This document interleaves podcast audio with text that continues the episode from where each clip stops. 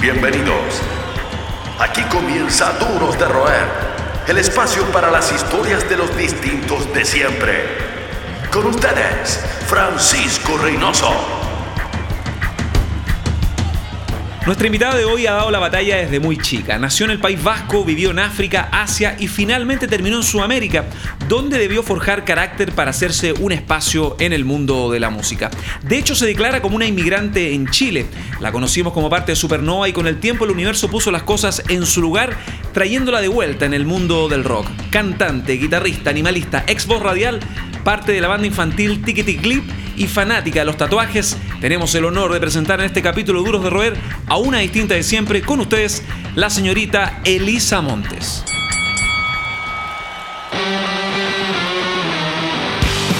Elisa, bienvenida a Duros de Roer. ¿Cómo estáis? Muchas gracias por la presentación. sí, bueno, ahí también es parte del talento de nuestra familia de distintos de siempre. hagamos un poco de clic con tus inicios. Eh, hay varios destinos, hay varias residencias que empezaron a marcar tu ADN musical. Me gustaría saber cómo llegas, eh, por qué enganchas con el rock en primera instancia como un norte, ¿no? Bueno, em, sí, partiendo por como eh, la música siempre fue como una forma de conectarme a, mi familia o a, la vida en realidad, porque cuando chica tuve una vida muy movida de un país a otro. Entonces la música es como algo, un sonido, algo universal que te hace sentir como seguro, ¿cachai? Si estáis, por ejemplo, en China y no hay nada que se parezca a tu vida. Y poní los Rolling Stones y ya te sentí bien, no sé, ¿cachai? De hecho, eh, entiendo que por el trabajo de tu mamá em, te tocó viajar harto. Hay residencias o estuviste en Ghana, en el País Vasco, que es un área donde el pan rock y el, hip hop o la música revolucionaria con un discurso propio tuvo mucho que ver la seña de identidad de todos los fanáticos de la música en el País Vasco. Em, y por eso también quise, bueno, Hong Kong también, ¿no? Hong Kong, gana impresionante. No, y Marruecos después, después mi, mi, vieja siguió para Costa Rica, o sea, hemos estado alrededor de todo el mundo. ¿Cómo todo ese mapa, ese mapa de destinos, eh, forjó también tu identidad musical? Em, yo creo que muy bien, de hecho, porque, bueno, mi mamá eh, fue madre soltera, o sea, nunca, no, no, volvió a casarse después de separarse de mi padre, que fue muy temprano, cuando yo era muy pequeña, y, viajamos mucho por el mundo y ella notó que yo tenía como interés en la música porque cantaba mucho en latina. Porque mientras ella hacía las cositas de la casa, me dejaba harto rato así como remojando con juguetes en latina y ahí cantaba mucho. Y entonces empecé mi formación musical en Hong Kong con el violín, mm. método chino, atroz. O sea, la primera, eh, mi primer acercamiento así como con el estudio musical fue bien traumático, porque la música clásica eh, que, que, se estudiaba en, en, nuestra época, ¿cachai? Porque ahora se puede estudiar cosas más modernas, música contemporánea, pero antes no, pues era como si estudiáis música era puro clásico. Así que igual bien disciplinado y difícil para un niño, pero pero eso, como te digo, o sea, mi viejo era escultor cuando era mm. joven y entonces él era muy rockero, eh, escuchaba Velvet Underground y no sé, mucha música de los... Está en el árbol genealógico. Claro, y bueno, y como soy vasca además, mis primeros conciertos eh, de La Polla, ¿cachai? Eh, bueno, y Escorbuto y todas las bandas vascas, eso fue como lo primero que, que comí, ¿cachai? Ahora se viene una película de Escorbuto, la sí, dirigir Alex de la Iglesia. qué increíble. Bacán. Oye, eh, entiendo también que te dio malaria en, en África, o sea, conociste las drogas antes de lo pensado. Sí, eh, eso mismo, sí, eso mismo estaba contando hace un rato, sí, tuve malaria dos veces y la última ya fue onda sin defensas ni nada y muy una niña muy chica, entonces ya estaba peligrando mi vida y todo, así que le dijeron a mi vieja, oye, mejor que se vayan porque podéis perder a tu hija, ¿cachai? Igual, hey. De las entrevistas que diste para promocionar este nuevo ciclo, nueva formación de Slow Kiss, hay una bien particular, bien distintiva, que recuerdo la leí en el desconcierto y donde tú te rotulabas, etiquetabas, te sentías identificada con esa generación de fanáticos, fanáticos de la música que eh, tenía el ritual del microcomponente y poner, escuchar Smashing Pumpkins hasta el nivel del llanto. ¿Fue tan así? Era, era tan así como ese. Y, y, también ponte tú de la tele. La gente de ahora no sabe lo que era esperar un videoclip.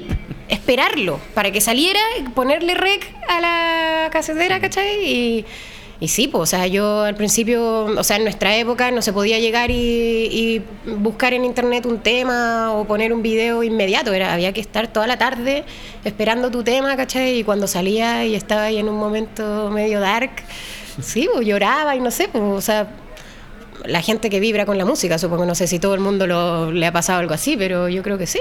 No sé. Igual ha cambiado harto el tema de emocionarse con la música. Yo siento que personalmente que se perdió como el- la capacidad de impresión de la gente. Incluso cuando viene un artista uno de todos los videos en YouTube ya se sabe el setlist, todo, como el show. Sí, sí, sí, sí. Ahora con la tanta inmediatez hace, y bueno, y además también, que es otra cosa que siempre que me gusta hablar mucho, del contenido de la música de ahora, ¿cachai? O sea, antes eh, la música era como para remover tu interior, hacerte pensar o hacerte como sentirte identificado con algo, ¿cachai? Pero ahora la música como que dice pura, como cosas de los autos y de... Más de- banal. Sí, ¿cachai? Entonces, con razón no te emocionáis, ¿cachai? ¿Cómo fue tu adaptación eh, llegar a Chile, inmiscuirse en una sociedad completamente distinta a lo que habías vivido anteriormente? Atroz, atroz. Mucho, mucha discriminación, mucha, mucho bullying, mucha burla hacia, el- hacia la persona diferente. ¿Qué año fue esto? 94. Eh, yo venía de puras sociedades como, por ejemplo, Hong Kong era un país totalmente cosmopolita, con gente de todo el mundo que estaba viviendo ahí, ¿cachai? Entonces, eh, mucho respeto y, y además eh, como celebración por lo diferente. Onda, teníamos, me acuerdo que teníamos una clase de cocina y donde el compañero japonés eh, llevaba el sushi, el italiano hacía una salsa tomate y todos eran como buena onda y respetados y como eso, se, se les celebraba la distinción. Pero llegué aquí y no les gustaba cómo yo hablaba, no les gustaba tampoco cómo escribía, o sea, todo, todo era negativo, mis zapatos no eran como los que los de moda, ¿cachai? Yo nunca en las otras sociedades donde estuve de chica, eh, la persona tenía que usar un tipo de zapato o algo eh, como... Acá era todo tan rígido y como... Eso, como burlesco hacia, hacia el otro, que fue muy duro. Son los que mantienen encendida la llama del rock. Seguimos conversando con los duros de roer. Estamos de vuelta con Elisa Montes, eh, nuestra distinta de siempre, Duros de Roer. Recuerden también estar atentos a las plataformas, el webcast, en redes sociales, también nuestro podcast en eh, Spotify y otras ventanas y por supuesto el Dial Sonar FM. Elisa, tu vida musical ha sido súper diversa actualmente, estás con Slow Kiss, con otros proyectos ligados también al circuito ascendente infantil o total de, audiencia, pero eh, hay que re- re- recalcar también, resaltar lo que fue un inicio con una visibilidad impensada, ¿no? Eh, lo de Supernova, que fue uno de, los prime- uno de los primeros proyectos estratégicos de la industria de la música ligados al pop. ¿Cómo fue esa experiencia y cómo fue también tu transición posterior al rock? ¿Qué recuerdas de ese, ese ciclo, ¿no? Que te dio una Sí, tan importante. eh, mira, transición al rock no. No, porque yo creo que fue transición al pop. Mm. Porque eso como que me sacó de mi vida, ¿cachai? Yo siempre tuve mis banditas de punk en, lo- en el colegio y, y como te digo, siempre fue como muy fan del rock en general. Y esto fue como una cosa que pasó en mi vida y que para mí, de hecho, es como, si tú me preguntás, mi proyecto infantil. O sea, so- fueron dos años de mi vida Mm. ¿Cuántos que... años tenías cuando partió Supernova? 14. Ya. Eh, ¿Cachai? Eh, eso, o sea, son 20 años que ha pasado desde ese minuto y claro, para mí eso es como la- lo extraño en mi vida, ¿cachai? Eh, no, no como que volví al rock, sino que siempre fue así, pero y como tú decís, fue impensado. Porque cuando lo hicimos nadie nos dijo, mira, esto va a resultar, ustedes van a vender doble platino, no, ¿cachai? Yo fui, yo cantaba en el colegio, era como famosa por la, por la niña que canta en los actos y todo eso. Entonces, bueno, cantaba en festivales interescolares y esas cosas que, que hacen en los colegios. po. Y, mm, y ahí un- un- unos cabros más grandes, que yo siempre tenía amigos más grandes, me dijeron que tenían unas amigas que estaban haciendo una banda y que fuera a ver eh, si, si me interesaba. Entonces llegué, a una ratonera, loco, un, un sucucho en infante que tenía Jaime. eh, no, no tenía ni luz en unas partes, unos vidrios quebrados, y unas ventanas. eh, onda- No era muy glamoroso. No, cero, cero. Mi- mis papás, de hecho, estaban así, me dejaron en la puerta así como, oye, eh, que no te pase nada, cuídate. Y nada, y como que no tenía, como te digo, ma- mayor expectativa. Eh, canté al toque un, un pedazo de un tema que tenían ellos sonando y me invitaron al toque a participar en el proyecto y me dijeron, mira, esto nunca se ha hecho en Chile, así que tampoco tenemos hecho, ninguna... Fue pionero. Eh, claro, no, no- no sabemos si va a resultar, pero tenemos este sello discográfico por atrás, vamos a grabar en el mejor estudio de Chile. Yo cantaba, era músico, entonces dije, ya, pues dale, me, me dio lo aprendizaje, puedes sentir Por eso con la música. me- pero- no me cuestioné qué estilo de música era ni nada. Y después grabamos el disco y el verano pasó y sonó el primer single. Y cuando volví al colegio estaba la cagada con mis compañeros. Me decían, ¿pero cómo? ¿Pero qué, qué pasó? No sé qué. Y los más grandes con los que tenía las bandas, haciéndome la cruz de una, como te vendiste, no sé qué. Ay, yo sí. Bueno, chucha, ya. Como lo mismo, de nuevo esta discriminación o no sé qué cosa rara de- del chileno. Pero eso, ahí perdí a la mayoría de mis amigos por haberme metido en este proyecto. Después resultó muy bien y fue, fue muy exitoso, pero como era pionero también había muchas falencias, no se sabía en todo trabajar sentido. bien. La industria era artesanal. también. Nosotros éramos chiquititas, menores de edad, entonces no, no podían como tampoco eh, tratarnos como una banda de adultos, tenían Claro. que tener un montón de cosas de cuidado, bueno. Autorizaciones de los papás, lo típico no, de las un papá tenía que acompañarnos siempre, puta, era bien, bien complicada la logística del Y en del Estados grupo. Unidos es más rígido el tema todavía, hasta hoy. No, o sea, aquí de hecho fue súper poco rígido. O sea, nosotros con 14, 15 años tocamos en las discotecas a las 2 de la mañana, siendo Claro. que un niño no puede entrar a esa hora. ¿Cachai? Así que sí, fue todo muy un... Igual hubo un guiño al rock en esa época, lo de Runaway con Dogma, que funcionó súper bien. Y además, o sea, nosotros decimos que es de pop, pero la forma que se movió la banda fue de rock. ¿Cachai? No era como con cuidado com- como lo hacen los artistas de pop, era como si fuéramos una banda de, de rock, pero haciendo el primer grupo Con de pop. estructura. Claro.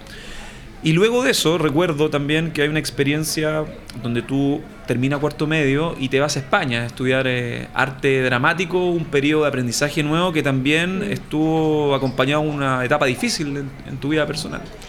Sí, también, bueno, eh, después de, Supernova tuve, estuve en la tele, hice un programa con el chico Jano, después hice radio también, o sea, eh, eh, estaba como, yo tenía ya mi propio mundo, ¿no? Y a mi madre la volvieron a trasladar y eh, ella se fue destinada a Marruecos y entonces eh, yo no podía... O sea, no me imaginaba cómo sería estudiar en la universidad en Marruecos, y menos alguna carrera artística o de lo que yo quería. Entonces yo me quedé en Madrid, y ahí fui a, a la universidad a estudiar este arte dramático. Pero también eh, fue muy raro porque fue como que me sacaron de un lugar donde, de- donde estaba todo pasando y me tiraron en otro donde de nuevo volví a ser extranjera, de nuevo Partir no de cero, nada, adaptación. partir de cero, claro, y no me, no me hallé. Eh, no tuve muy buena suerte, ¿cachai? No, no, no tuve como buena llegada con los madrileños, ¿cachai? El madrileño es... eh, Sí, Barcelona es más amigable. y Ah, bueno, y el País Vasco mucho más. O sea, yo en Bilbao me siento en casa, ¿cachai? Pero sí, Madrid ahí medio complicadillo. Y, y al final me terminé volviendo. Eh, ¿Cuánto tiempo estuviste en España? Como tres años. No es menor.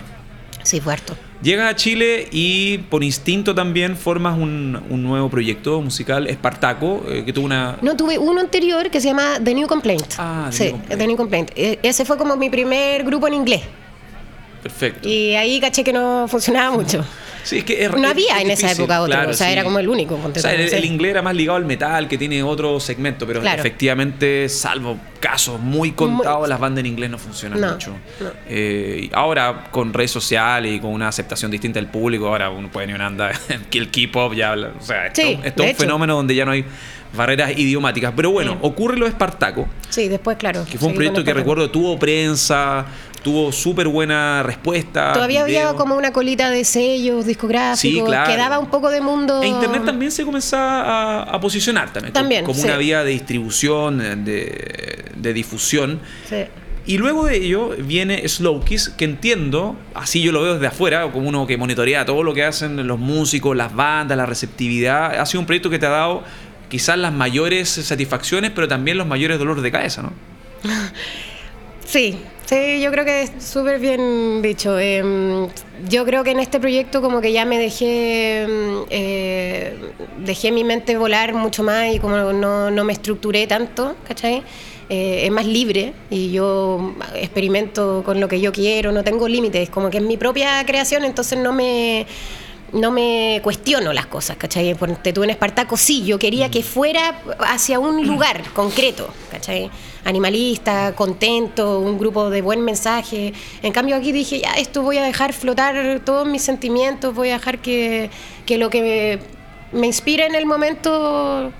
eh, eso, convertirlo en un tema o eh, pero sí, también tener una banda, yo creo que para cualquiera que tiene una banda sabe que es muy difícil. Hay un que, matrimonio. Es un matrimonio con las personas que estén ahí. Si son cuatro, son cuatro personas con las que tenéis que pololear y además no solamente una a uno, sino que entre los cuatro tienen que pololear también, ¿cachai? Entonces, pucha, sí, pueden ocurrir cosas. Y bueno, como yo soy muy apasionada y lo que me estabas diciendo recién del idioma, uno tiene que salir también de Chile para que se justifique que está ahí tocando en ese idioma, porque si te vaya a quedar tocando aquí no tiene mucho sentido, pero si tú quieres como hacer giras en el extranjero, ahí sirve el, el inglés porque así es que la gente se pueda conectar, ¿cachai? Y gracias también a lo bien que te, te acomodaba el inglés por ser una práctica eh, casi nativa eh, Claro. en, en tu, Sí. en tu vida personal, que eso también es- marca distancia del resto en el circuito de Chile. Gracias a eso, yo imagino, se abrieron las puertas para eh, sonar en radios independientes en Estados Unidos, em, para llamar la atención de em, la. Entiendo, puedo estar equivocado, la frontwoman de Four Non Blondes, la Sí, Linda Perry. Linda Perry. Sí. Y llegar a este círculo virtuoso también en Los Ángeles. Sí, ¿Qué no, rescatas de esa experiencia? ¿Cuándo fue? ¿Y cuál fue el momento, el punto alto también para comenzar a pensar en, en no, grande? ¿no? eso es lo máximo. O sea, haber, haber tenido esa experiencia de viajar a Estados Unidos y, y estar un tiempo allá, porque mm, eh, cuando uno es nuevo en un lugar, eh, te- como que te- todas las cosas son tanto estímulo y tantas cosas que uno quiere hacer que al principio te nubláis un poco y, necesitáis un tiempo para aterrizar y como ser realista y empezar a buscar y enfocar bien como tu energía en encontrar personas que, que te sirvan, no sé, para crecer, para, para seguir con tu pega, ¿cachai? Entonces, em, yo fui a buscar a un técnico de batería muy famoso que ha hecho, que hizo la mayoría de los discos de los 90. ¿Cómo se llama el del Black Album? Sí, el del Black eh, se llama Ross Garfield, Ah, eh, cacho. Doctor, Sí, ¿cachai? perfecto. Él es un capo, que yo, yo soy súper como ñoña de los videos y me encanta eh, como meterme como en la producción de cómo se hicieron los discos, cómo, cómo trabajan en, en los grandes estudios. Y entonces era una persona que yo admiraba mucho y que para mí siempre en el rock eh, el 50% del sonido es la batería. O sea, es demasiado importante. Entonces, quería que el disco de Slow Kiss tuviera la mejor batería chilena de- y entonces fui a buscar al mejor... eh, a la mejor persona que se me, que se me ocurrió. po. Y toqué la puerta, me abrió la puerta, le dije, soy tu fan, vengo de Chile, le mostré el video de Empty Eyes de Slow Kiss, que tiene como un croma así eh, muy loco, Sí, lo. ¿cachai? Y me dijo, oh, la hueá buena. No, esto se la cagó. Necesitamos banda así. ¿Dónde está? Eh, ¿por, qué, ¿Por qué vives en Chile? Eh, por favor. Y nada, me hizo una ofertona así como que poco menos que trajo gratis para el, para el proyecto. Uy, Wow, perdón. todo bien. Para el proyecto es un anillo gigante que tengo. Eh, y bueno, nos trajo la caja con la que grabaron el Nevermind para que grabáramos nosotros, ¿cachai? Cuatro cajas dentro de como un precio ridículo que nos hizo y bueno. Entonces, como que naturalmente se fue dando a conocer a esta gente y este círculo como súper, eh, como que uno ha admirado toda la vida, ¿no? Y es muy sencillo, solamente tenéis que ir, presentarte, yo creo que tu proyecto, que, se vea que eres apasionado con tu proyecto, que va a algún lado. Más que un club, una familia. Sigues junto a los duros de roer. Estamos eh, con Elisa Montes de Slow Kiss, eh, la entrevistada, la distinta de siempre en eh, Duros de Roer. Volviendo a lo de la banda, con lo difícil que es hacer lobby, la industria ha cambiado, hay mucho de contacto, hay un círculo virtuoso con un término que lo hemos ocupado. Ay, lo odio, lo odio. Pero bueno, así funcionan No las cosas, puedo. incluso hasta para conseguir pega, la Claro. meritocracia por sobre el talento, pero no es el caso en, en tu realidad. Y usted, está- bueno, yo entiendo, los has dicho en entrevistas, que ustedes no son de hacer estas relaciones forzadas, que también es súper entendible. Pero igual han logrado llamar la atención afuera, han funcionado gracias a las métricas, las redes sociales, un buen tag, son tantos los detalles o un fanático que te haya compartido el video en Facebook. ¿Cómo, ¿Cómo has visto el crecimiento de este proyecto de forma orgánica? Porque yo veo Slow Kiss y veo comentarios de Tailandia, Japón, Rusia, Italia, casi Bélgica. equiparándolo de Chile. Sí, sí, sí. ¿Cómo ha sido para ti ese crecimiento Increíble. y lo importante la estrategia, ¿no? Para que la banda crezca. Lo que pasa es que yo siempre doy el ejemplo que si uno tiene una pega de quería apadronado, ¿no? ¿Cómo se llama eso? O sea, cuando trabajáis para alguien, ¿no? Y estáis ocho horas trabajándole a esa persona. Igual te sacáis la, la cresta por hacer la pega, ¿cachai? Si lo hacís para ti, eh, funciona tu propio proyecto y no el del gallo que le estáis trabajando y que no te paga nada y que no te interesa su proyecto. Entonces, así veo yo la música y, mi, propio, mi propia banda. Entonces, em, la verdad es que invierto mucho tiempo, mucha energía, mucho pensamiento. siempre estoy como constantemente todo el día trabajando eh, en pro de la banda. Y al final, claro, no sé, me hace muy feliz que sea, como tú dices, orgánico, que haya gente de Rusia, loco, que postea los discos yo me, quedo impresionada, pero yo creo que es porque realmente tratamos de mover la máquina, ¿cachai? Y nos ponemos como fechas para eso, para tener trabajo, para ir mejorando. No sé, aquí en Chile siempre he encontrado que, ponte tú, las bandas de rock se preocupan poco por el sonido mm. bueno. Mm. Como que piensan que como que home studio y... Mm, y lo respeto un montón igual. O sea, no estoy. Es como una simple crítica de mí, desde mi punto de vista, ¿cachai? Eh, como que dicen que no, que no es tan importante, que lo importante son las canciones y como la onda del grupo. Pero yo soy de la escuela como de pensar que necesito cada vez meterle más. Eh, no sé si Luca es la, la palabra, pero ponerlo. Infra. Sí, ponerle más infra, ¿cachai? Poner, hacer el proyecto cada vez más profesional. Entonces, partimos con un demo de home studio, mm. ¿cachai? Después hicimos otro en un estudio un poco mejor, un, un EP, después fuimos y así como que ¿Cachai? El de ahora que mm, grabamos tres temas en Argentina con un productor. Alejandro Taranto. Alejandro Taranto, un, crack de mm. la música, ¿cachai? Un honor solamente estar con él y conversar esos dos días. Que, ¿Cachai? Eh, Alejandro Taranto, para la gente que nos escucha, a cargo Animal y muchas bandas de la edad oral rock argentino, sobre todo en los 90, más. Todas sus experiencias con Ramones, o sea, yo alucinaba con cada historia que contaba. Así que. Y bueno, y ahora en Estudios del Sur, que también bueno, después de haber hecho este disco en, Hollywood, ya no quería que el disco al final fuera peor que lo que yo había como esperado, ¿cachai? Entonces dije, no, vamos a grabar en lo mejor y, pucha, cueste lo que cueste, hacemos lo que sea, pero mm, con esfuerzo y eso, juntando lucas, como sea, y, mm, y eso, y por eso creo que va como creciendo, ¿no? Porque como va a ir mejorando un poco el proyecto, también... La gente lo aprecia de distinta forma, pero se han visto las, como las medallas que uno va obteniendo ¿no? En, cada batalla que va por la música independiente. Hablando del entorno, eh, tú llevas más de dos décadas eh, involucrada como música, involucrada en, esta industria de cierta medida, de cierta manera, desde distintos ángulos. Los viajes también me imagino que te han ayudado a sacar como la foto más macro. Y me gustaría saber tu experiencia respecto, por ejemplo, cómo la escena del pop, yo hablo de este nuevo pop, eh, bandas como, no me voy a citar las bandas porque han sido sindicadas como hay muchos músicos abusadores, hay el tema de las brechas, el tema de los abusos, el tema del cabronismo. Eh, ¿cómo, cuál ha, ¿Cómo ha sido tu experiencia desde la vereda del rock en ese sentido? Eh, en el sentido de ver un abuso, en el sentido de el trato igualitario. ¿Ves alguna evolución?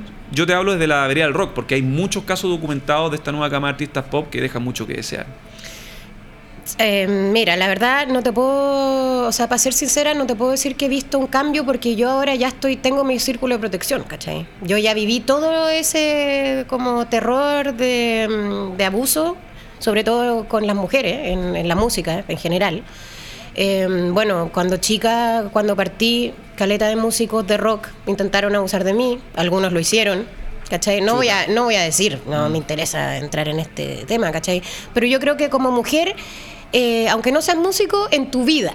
El papá, el, amigo del papá, o, lo que sea, bueno, es lo más normal que a las mujeres nos hayan abusado. Y en la música sí, también ocurre mucho, pero como te digo, em, gracias a, mi experiencia de 20 años, ya he sabido cómo, con qué gente eh, tratarme, al tiro como que le saco la foto a, a la persona que me está tratando de engrupir, ¿cachai? Y bueno, las mujeres lamentablemente son mucho más vulnerables porque como el mundo está, eh, el ambiente está controlado por los hombres, ellos esperan que tú seas de una manera con ellos y si tú no entras en ese juego, no te aceptan dentro del círculo, ¿cachai?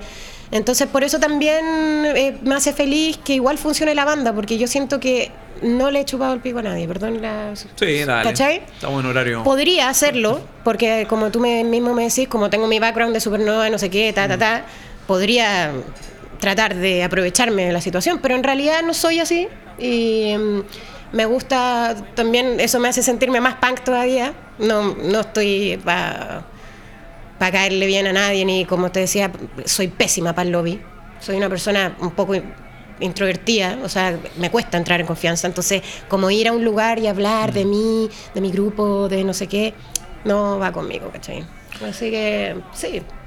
Eh, perdona. No, está bien. Pues, de eso se trata el programa, eh, hablar de distintas cosas y con sinceridad, insisto, Duros de Roer se trata de eso, se trata también de contar la historia que por algo es la ética de este programa, el ADN, ¿no? Los distintos de siempre o las distintas de siempre eh, en tu caso.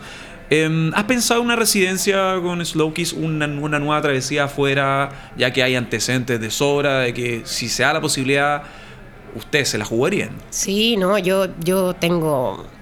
Porque tú eres bien estratégica, me, refiero en, el sentido de cuando hay un proyecto, lo que tú mencionabas, ¿no? El camino lento, pero una carta GAN bien ordenada. Sí, sí, soy súper como mm, me... Se nota. Mm, tengo mis metas bien claras, mi mis horizontes, ¿cachai? Marcados, pero sí, a veces se hace más largo el camino, a veces las cosas resultan... Hay que ser perseverante, ¿no? Y seguir, eh, creer en uno mismo y, se pueden conseguir cosas, ¿cachai?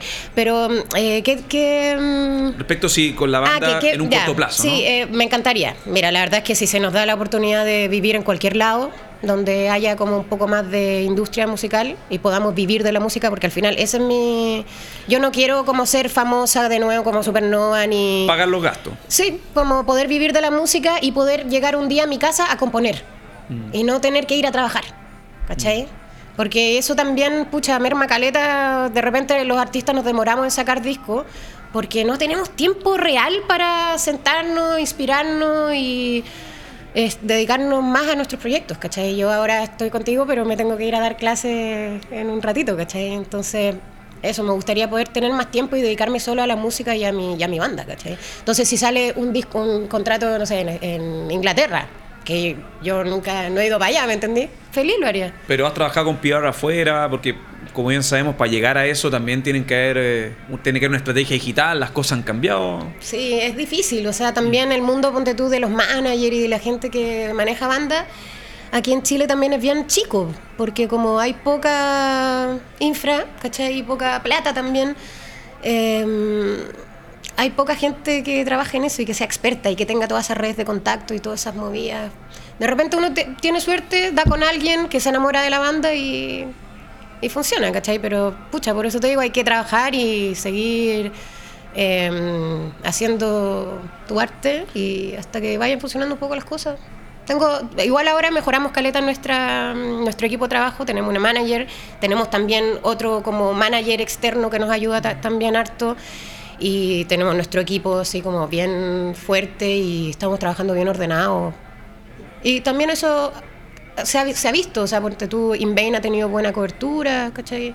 Orgánica. Orgánica, sí. Esto fue Duros de Roer Podcast. El club de los distintos de siempre. El último apaga la luz. Hasta la próxima.